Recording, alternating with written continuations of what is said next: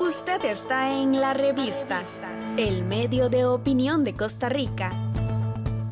En nuestra edición especial Sin Ejército, comenta Inés Revuelta Sánchez.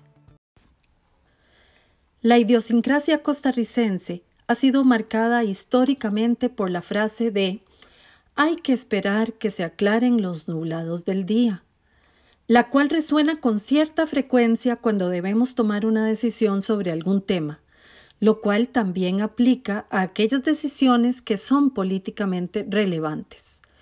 Hemos sido parsimoniosos y adversos al riesgo, una característica de las personas que habitamos en las naciones que históricamente también hemos tendido a repeler y rechazar el conflicto. No obstante, hemos sido también un referente mundial en materia de derechos humanos, demostrando así el poder de decisión y la convicción para tomar decisiones importantes cuando hay que hacerlo. Algunos ejemplos en este sentido son la abolición de la esclavitud en América Central en 1824 por iniciativa del presbítero José Simeón Cañas, la, abolición de la pena de muerte en 1877 en la administración de Tomás Guardia, siendo el tercer país en el mundo en hacerlo, y el establecimiento de la educación primaria como gratuita y obligatoria en 1869. Con esa base moral llegamos a establecer un pacto social por las garantías sociales.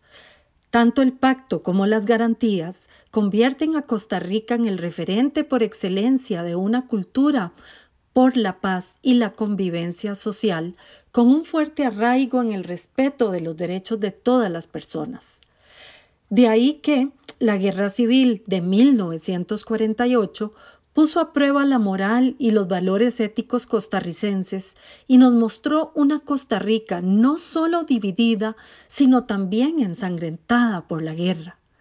Una Costa Rica que no solo debía sanarse con la constituyente de 1949, sino que además debía contar con un hito histórico que desterrara para siempre la posibilidad de sangrar en futuras guerras a su pueblo en manos de su pueblo. Por eso el primero de diciembre conmemoramos a las mujeres y a los hombres que heroicamente no esperaron a que se aclararan los nublados del día para tomar la sabia decisión de abolir la esclavitud, la pena de muerte y el ejército, hechos que marcaron una tradición pacifista y que supieron con valentía abrazar los ideales de una educación inclusiva, gratuita, obligatoria y de calidad como fundamento del desarrollo social costarricense. Por ende, es meritorio cerrar mi reflexión con un extracto del poema de Jorge de Bravo, titulado Nocturno sin Patria, que refiere categóricamente el pensamiento y sentimiento costarricense. Yo no quiero un cuchillo en manos de la patria, ni un cuchillo ni un rifle para nadie.